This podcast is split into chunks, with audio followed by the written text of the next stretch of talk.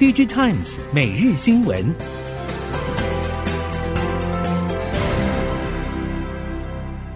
听众朋友您好，欢迎收听 DigiTimes 每日新闻，我是袁长杰，现在为您提供今天科技产业的新闻重点。首先带您看到的是，因应半导体供应链走向区域化。船载方案业者嘉登董事长邱明干串联迅德、绿能、科教以及奈特等厂商，打造台湾半导体供应链小联盟。针对市场传出台积电未来难以独强，设备材料供应链也难以上扬的声音，邱明干表示，晶圆代工客户产能松动，代表会有更多的 IC 设计业者补上缺口，光罩盒的需求不减反增。此外，前开市晶圆传载和 FOP 也有来自中国多家业者订单，预估今年下半年业绩会优于上半年，明年也会更好。绿能董事长黄明文也乐观表示，随着晶片设计复杂度提升，制程道数也跟着增加，生产过程中对于环境的洁净要求也更为严格，因此带动了滤网需求。预估绿能全年营收有机会再成长一到两成，对于明年营运表现相当有信心。联发科公布了八月营收，在消费应用客户针对传统旺季提升拉货动能，以及非消费性应用产品的出货表现稳定成长之下，联发科八月营收没有继续下探，与上个月和去年同期相比都呈现正成长。但是预估今年第三季的财测目标无法达标。IC 设计业界人士表示，时至九月，多数消费性电子终端库存去化都还在进行当中，而且进度显然比原先预期还要慢。无论是 TV、手机还是平板穿戴装置，最好的情况仅止于销货量略微提升，距离完成库存去化还有很长的一段距离。对联发科来说，手机应用拉货动能比预期还要差，很有可能就是最终表现未达财测目标的关键。熟悉手机市场人士表示，联发科可能高估了 Android 阵营，尤其是中系手机品牌客户针对下半年 5G 新机的拉货态度。苹果 iPhone 十四新机发表之后，预计在十六号于台湾市场正式的销售。电信、通路等业者也看好需求，除了推出手机预购活动，也加码行销力度。外界预期，今年台湾手机市场受通膨、疫情等因素冲击，单月手机出货不到四十万只已经成为常态。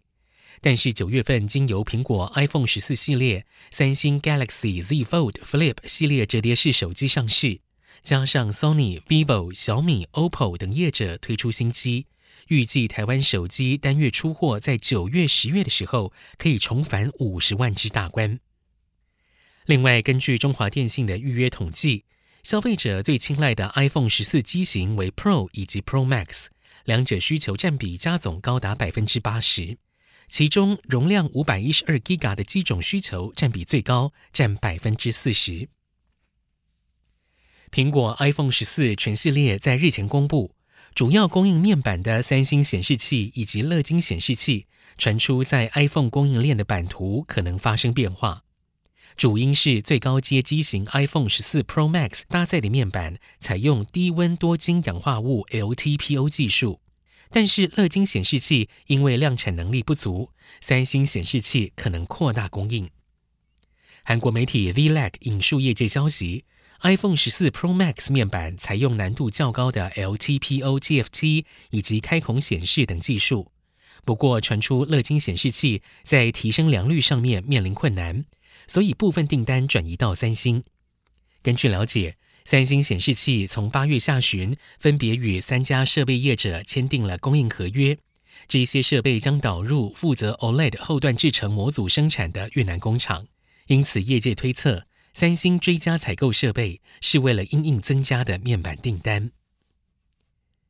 LCD 面板价格持续下滑，加上了业者扩大减产，友达与群创八月合并营收与去年同期相比减少了超过五成。不止如此，中国面板厂也持续下修稼动率，预期九月中国面板厂稼动率可见到六字头。因为面板目前的生产量已经低于出货量。面板库存也有望获得去化，虽然会影响到面板厂近期业绩，但是有助于供需逐渐趋于平衡，价格往落底方向前进。AVC Rivo 指出，全球面板八月生产量已经低于面板厂的当月出货数量，因此面板厂的库存水位也开始下降。预期九月、十月面板厂进一步下调价动率，将会使得面板库存持续处于去化过程，价格也有望进一步往止稳方向靠近。由于 NAND Flash、DRAM 等记忆体价格大跌，进口能源价格上涨，再加上了货币贬值，使得南韩八月的贸易逆差达到九十四亿美元。相对的，台湾晶圆代工调涨报价，电子零组件出口畅旺，使得台湾八月还有将近三十亿美元的贸易顺差。根据经济部调查，电子零组件业仍然是台湾制造业中投资最大的产业别。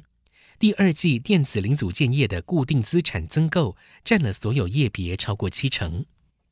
财政部和经济部分析，台湾出口表现优异，主要还是和国际客户在高效能运算、车用电子、资料中心等科技创新应用需求强劲有关。但是近期全球经济笼罩在俄乌战争、通膨压力、产业链库存调整这三大风险之下，成长力道逐步放缓。这恐怕会降低企业的投资意愿，或者延后原定的投资计划。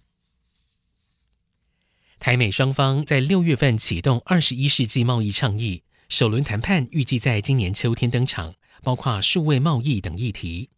数位发展部部长唐凤在接受广播访问时表示，台美双方将针对数位贸易议题进行谈判。包含针对 Google 和 Facebook 等境外数位平台双重课税，以及对新闻内容付费等主题。因为媒体业涵盖范围太广，会先以新闻业为主。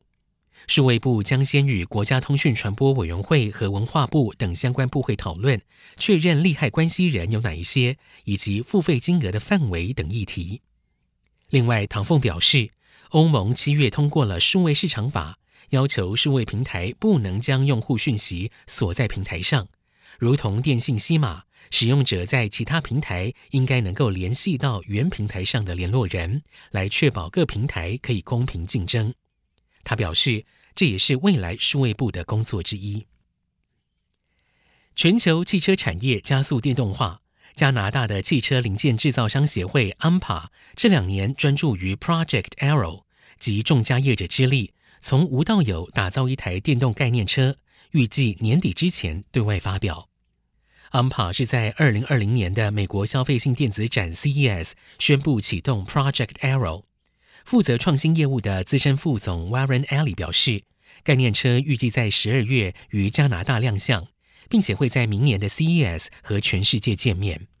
艾利说，届时也会发布虚拟版的概念车，以展示五十间参与公司以外业者的技术。这一项计划的主要目标，就是要呈现加拿大许多中小型供应商的零组件和科技实力。此外，艾利将参加九月二十二号由 DG Times 主办的全球智慧移动商机大解密线上研讨会，专题演讲 Project Arrow 和加拿大电动车产业优势。虚拟实况主 VTuber 的门槛持续降低，现在只要一台新手机就可以成为 VTuber。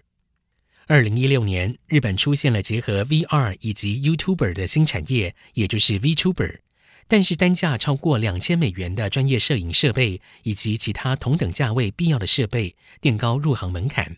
但是到了今年，经由日本家电大厂 Sony 推出的时差测距虚拟实境，以及美国 XR 技术大厂 Niantic 的 Visual Positioning System，现在只要一台新手机就可以搞定。随着手机 AR 制作工具推出，相关应用将会快速成长。德国市调机构 Statista 估计，二零二六年全球手机 AR 市场将会达到三百六十三亿美元，是二零二一年的三倍。以上 DG Times 每日新闻由 DG Times 电子时报提供，袁长杰编辑播报，谢谢收听。